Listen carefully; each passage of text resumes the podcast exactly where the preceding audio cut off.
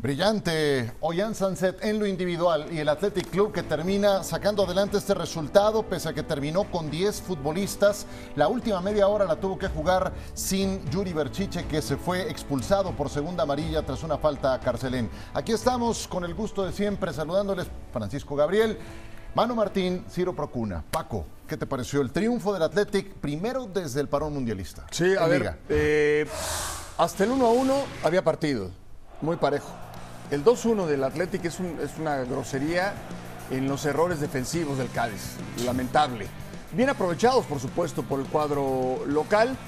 Y ahí se acaba el partido. Inclusive con un hombre de más, eh, el Cádiz no, no, hace mucho. De hecho, cae el tercer gol eh, en la cuenta personal del hat-trick. Pero, pero hasta aquí había partido, minuto 25. Después, un solo equipo en la cancha. Qué gran jugada de Ocampo que se come a De Marcos ahí en eh, esa zona, prácticamente sobre la línea, y termina poniendo el servicio primer poste para la anotación de Gonzalo Escalante. Ahí era el minuto 25, pero los 15 minutos finales del primer tiempo son para el Athletic Club. Ahí está la anotación de Ollán Sanset para el 2 a 1, una mala salida de Mbaye. Toca muy bien con criterio Raúl García, luego a balón parado Gol de vestidor sobre el final del primer tiempo. Geray con un muy buen toque de Iker Muniain. Y después el cabezazo de Nico Williams es fantástico. Sanset con gran zancada, velocidad y decisión hacía el 4 goles a 1 decisivo el Athletic. Gana Maro Martín en San Mamés 4 a 1 al equipo del Cádiz. Y es curioso porque se ha hablado mucho eh, en estas jornadas donde el Athletic no marcaba de que se volvía al, año pasado. El año pasado, si recordáis, lo que se le criticaba al Athletic era que jugaba muy bien al fútbol, pero que no tenía un rematador, que no tenía un goleador. Y estaban por ahí los Williams y ni con eso, que generaban muchísimas oportunidades, pero que no las remataban. Hoy las han hecho y las ha hecho Sanzet, que se ha liberado con Muniain, como decíamos al principio, acompañándole en el centro del campo, se ha liberado para poder seguir un poquito más al ataque y tener más opciones. Pero dicho esto, y mereciendo el Athletic la, victoria, yo creo que el Cádiz tampoco ha hecho un mal partido.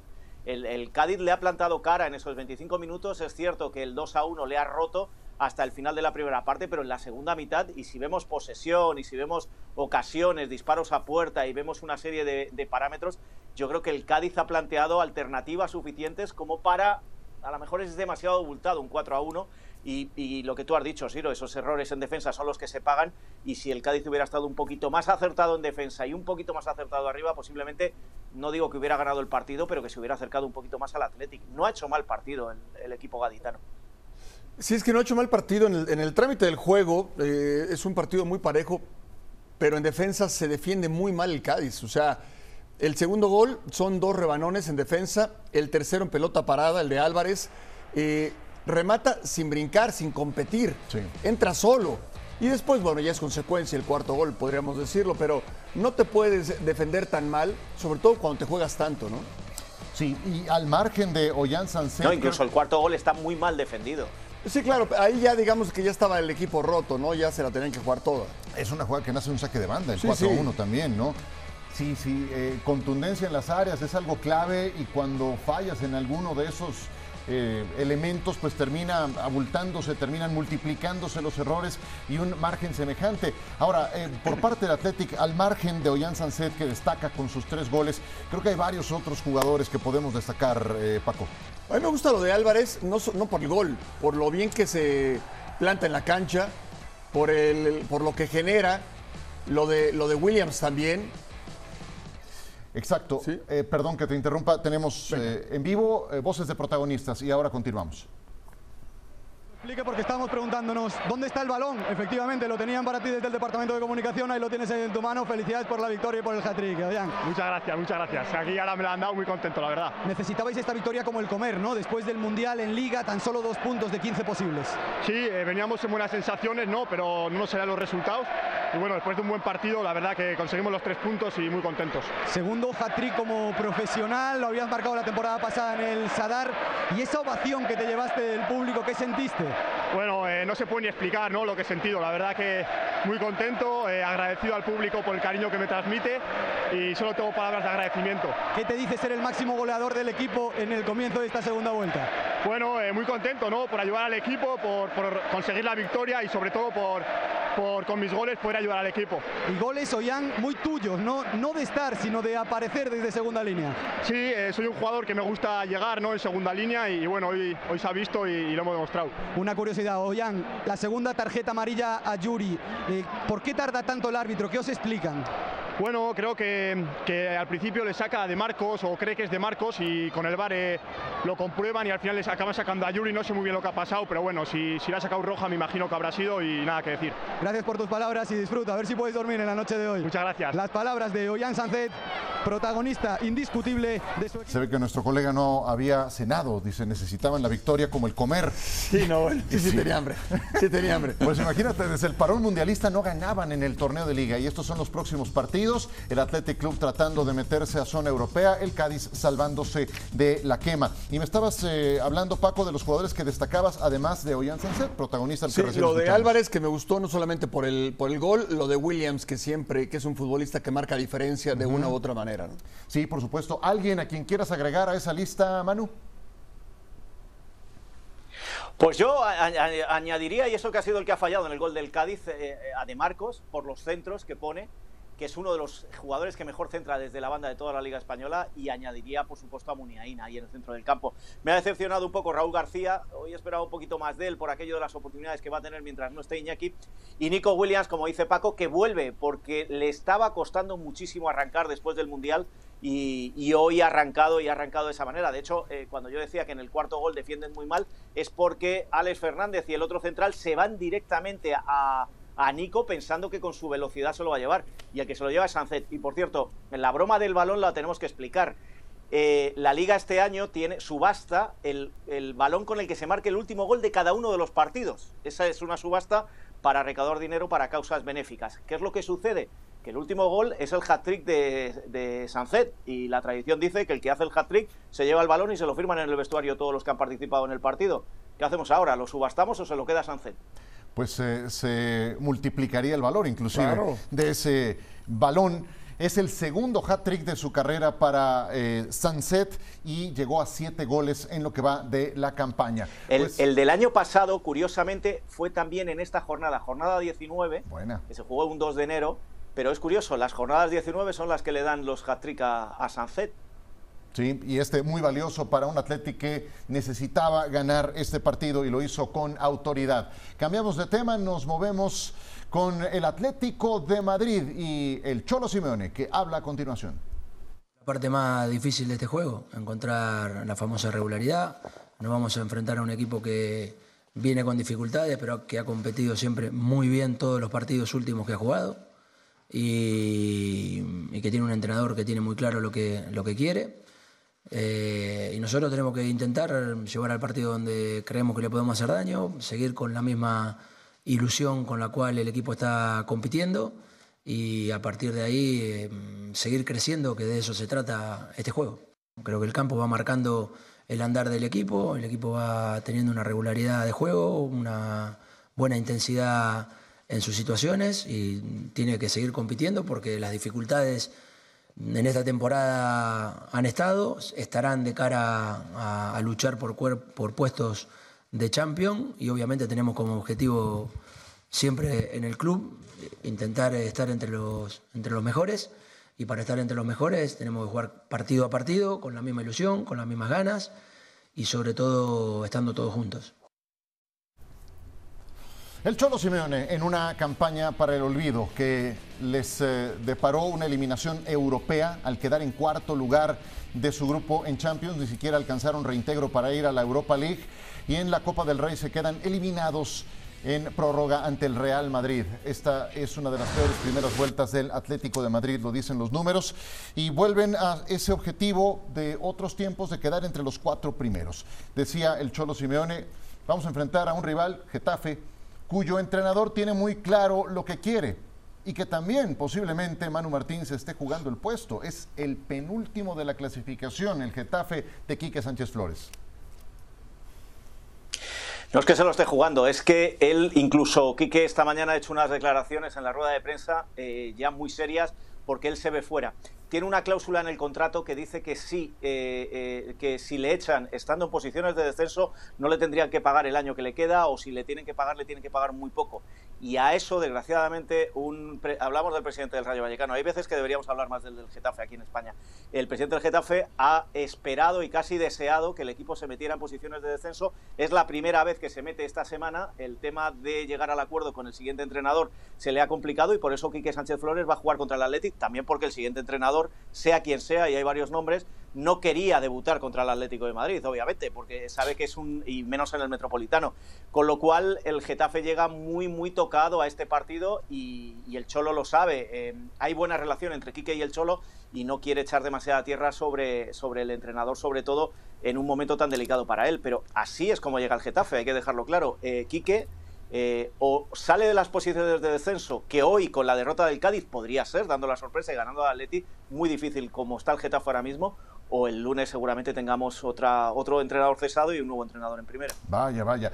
Y el Atlético de Madrid, eh, ya, ya nos eh, hace un boceto muy, muy bien definido, Manu, de lo que es en la actualidad del Getafe.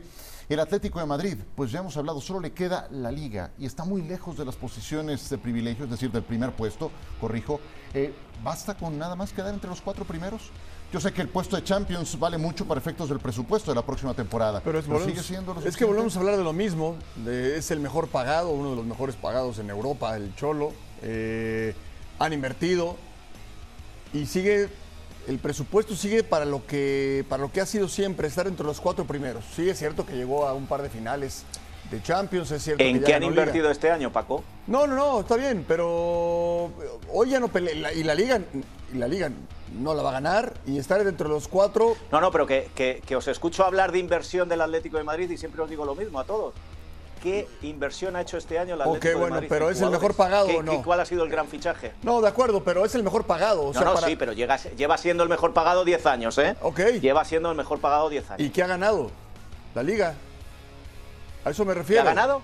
Ha ganado dos ligas, ha entrado en dos finales de Champions, ha ganado tres copas, ha ganado dos supercopas. Oye, Paco, que, ha ganado, que, hace eh, temporada y media el Cholo salió campeón, ¿eh? Rado ganó un doblete. el otro día lo, dije y, lo decía con otros compañeros y, te lo digo a ti, Paco, que es que creo que hablamos mucho de los tópicos del Atlético de Madrid. ¿eh? Hablamos demasiado de los tópicos del Atlético de Madrid. Que el Atlético de Madrid, temporada a temporada, sale a quedar entre los cuatro primeros, nada más todo lo que venga, que yo estoy de acuerdo que ha sido un fracaso lo de la Champions, un fracaso lo de la Copa, estoy de acuerdo. Pero que al Atleti lo que hay que pedirle es que, o al Cholo, es quedar entre los cuatro primeros, que con eso es con lo que se paga su sueldo. Y cuando se habla de grandes inversiones, desde los 120 de Joao Félix no he visto ninguna gran inversión en este equipo, ninguna. Y fíjate, si se han traído al tercer lateral derecho del, del Tottenham, si es que es lo que se han traído en este mercado eh, invernal. ¿Qué inversión está haciendo el Atleti? Es que entonces no lo comparemos con el Barcelona y el Real Madrid, porque entonces no está para compararse con ellos. Con la Real Sociedad. Es, que, es que le estáis comparando hay una diferencia abismal. O sea, el Atlético Entre Madrid y Barça, totalmente. El problema es cuando, cuando desde fuera se cree que este Atleti está a la altura de Madrid y Barça. Está muy lejos de Madrid y Barça. No, bueno, pues entonces no, yo creo que no, a mí me parece que el presupuesto, la estructura y los planes del Cholo son para otra cosa. O, si no, bueno, que le compita a la Real Sociedad, ni siquiera le puede competir a la Real Sociedad. Sí. Yo sí creo que entonces nadie te quita, a correr. Si nadie te quita razón, que el Atleti está por encima de todos los demás, pero no, no a la altura de Madrid y Barça. Es que está en ese escalón donde se le, se le pide que se ponga a la altura de Madrid y Barça y en cuanto tropieza se dice que no está a la altura de los demás. Claro, es que está en medio. Es que, y vuelvo a repetir, creo que al Atlético de Madrid se le trata muy injustamente cuando se habla de los tópicos, porque siempre se recurre a lo mismo, que el Cholo es el que más cobra y una gran inversión. Pues sí, el Cholo es el que más cobra porque se lo ha ganado. Y en cuanto a la inversión, yo no veo la inversión por ningún lado. Que ese es un problema, que se le puede criticar mucho a este Atlético de Madrid, que si tienes más ambición invierte más. Pero tú mira la plantilla de este año y dime en qué, han fichado. Pero si, si tuvieron que negociar con el Barça y tuvieron a Griezmann jugando media hora porque no podían pagar lo que pedía el Barcelona. Y al final fue el Barcelona el que le volvió a regalar un jugador al Atleti. Un Griezmann que fue nombrado el jugador cinco estrellas de enero, de acuerdo a la votación hecha entre los propios fanáticos del Atlético de Madrid. Seis goles, siete asistencias. Antoine Griezmann dice, no he alcanzado mi techo. Vamos a ver cómo arranca la segunda vuelta en este partido contra el Getafe. Y de quien hablaba hace un momento Manu Martín, Matt Doherty, es eh, el eh, jugador que trajo mm, irlandés, fue su fichaje en este mercado de invierno. Hablemos del Madrid y el Barça a continuación. Son los partidos, a veces te sale bien, a veces no, no te sale como quiere. Creo que no hemos estado bien, hemos estado espesos, no hemos atacado bien. Eh. Para mí es difícil pensar que solo con la calidad tú ganas los partidos. Y a excepción de la eliminación de, de, Champions, creo que el equipo está en un buen momento.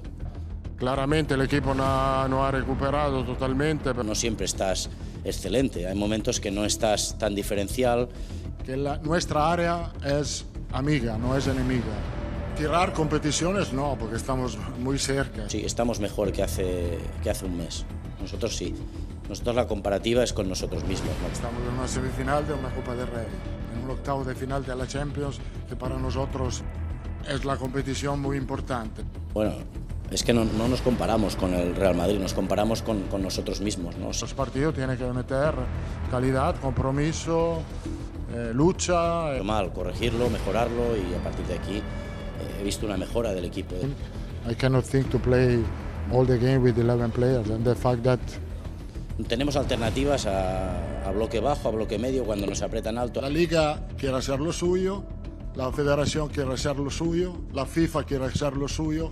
Siempre hay críticas, siempre hay voces, pues bueno, de que no lo ven bien. Este es el entorno del, del Barça.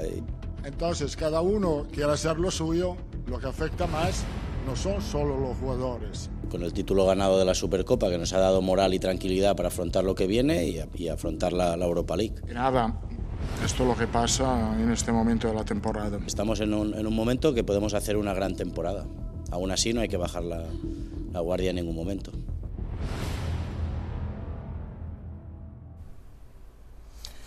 Pues eh, sí que hay declaraciones que valen mucho la pena de los dos entrenadores, tanto del Barcelona como del Real Madrid, y este es el calendario que les viene por delante. Juegan muy, pero muy seguido, con apenas eh, pocos días para recuperarse. Xavi hablaba en otra oportunidad de esos vales de tranquilidad de apenas dos días que te dan los triunfos cuando diriges al Fútbol Club Barcelona y Ancelotti con esas palabras en la víspera de su partido ante el Valencia. La Liga, la Federación, la FIFA, la UEFA, todos quieren lo suyo.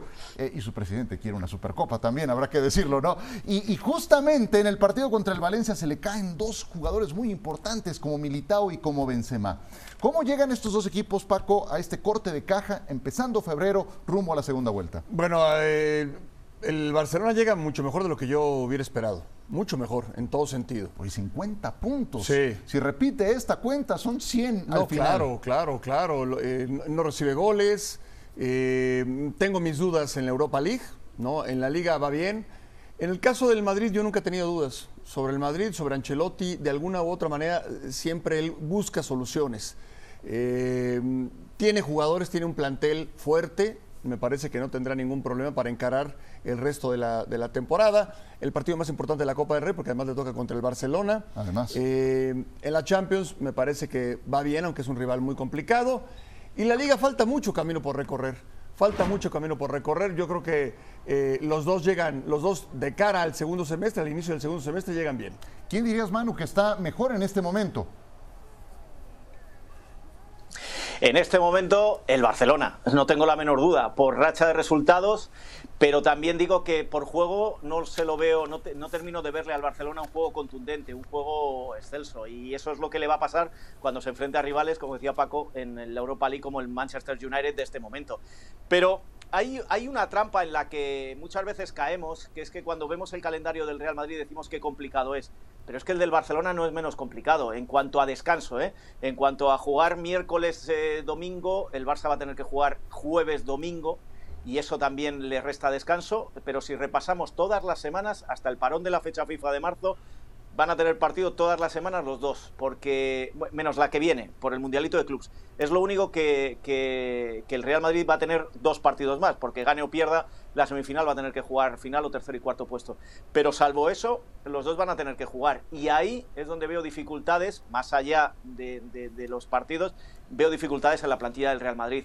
La veo muy, muy justa. Sí, Ancelotti se va a inventar muchas cosas ahí está lo de la lesión de Mendy y cómo está jugando eh, Camavinga, pero, pero no sé si va a ser demasiado corta esta plantilla que ya empieza a dar, como denominó Alfredo Relaño, el que fuera director de AS hace unos días, fatiga de los materiales. Eh, esto sucede en ingeniería cuando de tanto usar un puente, de tanto pasar por encima de un puente, al final el puente se acaba cayendo, aunque sea un, un puente robusto.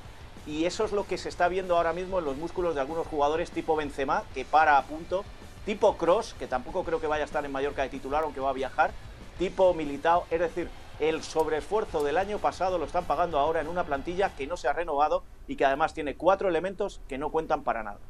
Con eso que dice Manu, plantilla corta, con ese desgaste el Barcelona entonces está mejor. repíteme la definición de la estructurado. No, bueno, es que.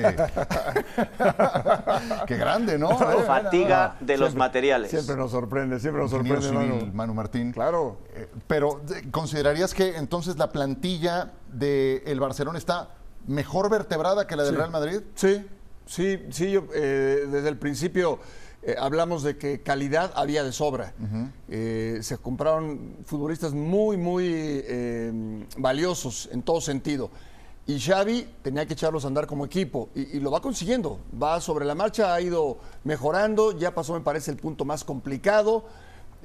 no le garantiza absolutamente nada porque no hay nada todavía. Bueno, ganó la Supercopa, pero en cuanto a la liga, la Copa del Rey o la Europa League no, no, no se le puede asegurar absolutamente nada, pero va en camino, va en camino de conformar un, buen equipo. Y sabes qué, hablas de esos jugadores que llegaron producto de las palancas, todo lo que fue tema durante el verano. Sí, y Pedri está también teniendo un ascenso importante, cada vez se hace más indispensable. Gaby, ni hablar. Alejandro Valde, que también eh, Manu está entregando muy buenas cuentas, siendo una alternativa muy pero muy sólida y eh, dándole la derecha, en todo caso, a esa decisión de Luis Enrique de convocarlo a selección nacional. Sí, para que luego le critiquen, ¿no? Como criticaron cuando convocó a Gaby, fíjate el rendimiento que dio Gaby. Pero bueno, Luis Enrique ya es pasado, vamos a ver qué hace ahora Luis de la Fuente. Eh, a ver, eh, vuelvo a repetir, sí, y sabéis, eh, dos aspectos que me gustaría destacar. El primero, sí, Xavi está madurando. Xavi ya se ha olvidado de aquel discurso de ganamos 1 a 0 al Betis, pero me voy enfadado, que era un ridículo lo que hacía en la sala de prensa. Ahora te dice, mira, hemos ganado 1 a 0, no hemos jugado nuestro mejor fútbol, pero somos líderes, tenemos 50 puntos, hemos sumado otros 3 y seguimos en camino. Y eso era lo que le hacía falta al Barça, una racha positiva de resultados independientemente del juego. Pero vuelvo a repetir, ese juego a mí no me da confianza, no me da tranquilidad y veremos a ver cómo se desarrolla la segunda parte del, del, campeonato. Y a eso me lleva a lo que ya hablábamos durante estos días atrás, Siro, tú y yo. Eh, vamos a ver si no tropiezan demasiado estos dos. Sí, está a 11 puntos la Real, a, a 16 me parece que está el Atleti. Son muchos puntos, pero vamos a ver si no le pone un poco de picante y de emoción los que vienen por detrás para, para lo que queda de campeonato. Vamos a ver cómo se desarrolla eso, ¿eh? que pueden sentir ahí la presión los dos grandes, porque, insisto, no me están mostrando buen juego. Están ganando con una inercia y con un juego rampante. Sí, tal vez el último juego ha sido de lo mejor del, del Barcelona, además de ese duelo en la Supercopa contra el Real Madrid. Lo que vimos a mitad de semana contra el Betis creo que fue bastante bueno. desde luego. Eh, y, el tener a Lewandowski, por más que no, que no haya dado, algunos piensan que no ha dado todavía lo que tendría que haber dado, yo creo que el tenerlo es mejor que no tenerlo. Por supuesto. Sin duda. Un Barcelona que tuvo 17 jugadores mundialistas y que esa profundidad que sumaron durante el verano les está eh, ayudando a salir adelante. Solamente un empate desde que se retomó la liga, avanzaron en Copa del Rey, ganaron la Supercopa. Manu, te quiero preguntar, en relación a Benzema y Militao, que empezaron pero no terminaron el partido contra el Valencia, se sabe que hoy entrenaron por separado, pero seguramente se perderán el juego del fin de semana, ¿correcto? Correcto, se lo van a perder los dos. Una cosa, Paco, eh, igual que hablamos de que Simeón está fuera de Europa, eh, Xavi Hernández también está fuera de la Champions. Pero bueno, ese es otro tema, porque como el Barça va líder, de esto se habla poco. Eh, no van a jugar ninguno de los dos en Mallorca, Militao no va a viajar, Militao no va a jugar ni tan siquiera al Mundialito de Clubes. En el caso de Benzema, se va a intentar apurar para llegar al miércoles al primer partido. Ninguno de los dos viaja a Mallorca y posteriormente desde Mallorca rápidamente a para Marruecos para, jugar el Mundialito de Clubes, que agradece el Real Madrid que el desplazamiento no sea tan largo como en otras ocasiones. Y cuidado con Cross, que seguramente tampoco juegue en Mallorca, aunque va a viajar por aquello de la plantilla como está. Y Modric, están cansados, están fatigados, como los materiales, Paco, y, y, eso es una cosa que está preocupando ahora mismo, pero más preocupa lo de Benzema y lo, más que lo de Benzema, lo de Militao. Y lo de Benzema no preocupa tanto por una razón, porque cuando no ha estado, y acordaros que empezó muy mal la temporada, el Real Madrid no tiene un 9 de recambio claro pero tiene a Rodrigo que cuando ha jugado en esa posición lo ha hecho muy bien y tiene a Asensio que está en un buen momento, con lo cual cualquiera de los dos puede suplir a Benzema y ahí preocupa poco en esa posición. Sí, y se habla de que Benzema todavía no eh, retoma el nivel balón de oro que le, conocemos. Va entregando algunos destellos. Hay una jugada simplemente genial en el partido contra el Valencia al minuto 19, donde si bien no termina en asistencia, porque no termina en gol esa jugada, pone un pase con sello de gol, simplemente genial, de esos que solamente se le pueden ocurrir y ejecutar a alguien como Karim Benzema. Les presentamos este top 5. Hemos cerrado la primera vuelta. De hecho, este viernes comenzó la segunda. Y a propósito de esto, del Madrid y del Barcelona va este top 5. Comenzamos con Memphis, que empezó la temporada con el Barça y ahora ya está con el Atlético. Sí, la manera en que amaga, ¿no? Ahí está, aguantado todo el peso de la marca y en la media vuelta con potencia un disparo con la izquierda para vencer al arquero. Sí, contra el desahuciado Elche, pero bueno, igual vale. Número 4, Tony Cross, Manu. Bueno, ¿qué vamos a decir del eh, cirujano? Eh, disparo desde fuera del área, una de sus mejores armas y para adentro. No se puede decir mucho más de Tony Cross que no hayamos dicho ya, es un genio. Sí, sin duda. Rafiña, también así. Sí, y lo que es tener visión de campo, saber dónde estás ubicado, le hace falta simplemente voltear, espejear y después, con mucha categoría, bombear, ¿no? Con este remate de cabeza para vencer al arquero. Número 3, Marco Asensio, lo tenemos muy fresco en la memoria, Manu. Golazo, golazo para desatascar además un partido donde eh, podría complicarle el Valencia al Madrid, por muy mal que estuviera el Valencia, se había cerrado muy bien pero con ese disparo desde fuera del área, algo a lo que también ya se está habituando mucho Marco Asensio en esa posición, y si os dais cuenta también Valverde cuando entra por ese lado, es una cosa que trabaja Ancelotti en los entrenamientos. Pues ahí invocaste justamente el número uno, el anterior fue el dos, y esto fue lo que hizo Valverde, gran conducción y disparo potente, un láser. Sí, toda, toda la jugada, ¿no? La conducción, cambio de ritmo, la potencia, después cómo va yendo hacia el centro y aunque la pelota se le va alargando un poco con la pierna izquierda, la termina poniendo en el ángulo. Sí, fabuloso lo de Fede Valverde, un gran top 5 que nos ha preparado la producción. Mallorca contra Real Madrid, domingo por la mañana y por la tarde Barcelona contra el Sevilla.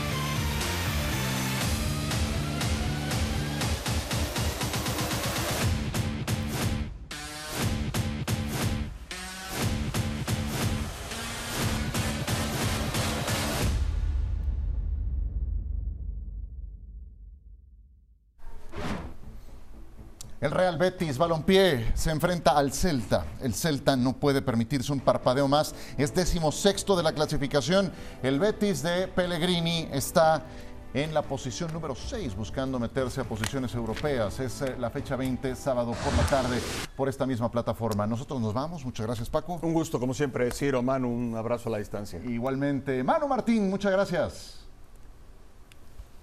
Un abrazo para los dos también en la distancia. Qué gusto tenerte, tenerlos a ambos y desde luego el favor de su atención. Aquí los esperamos este sábado con más de la liga por la pantalla de ESPN.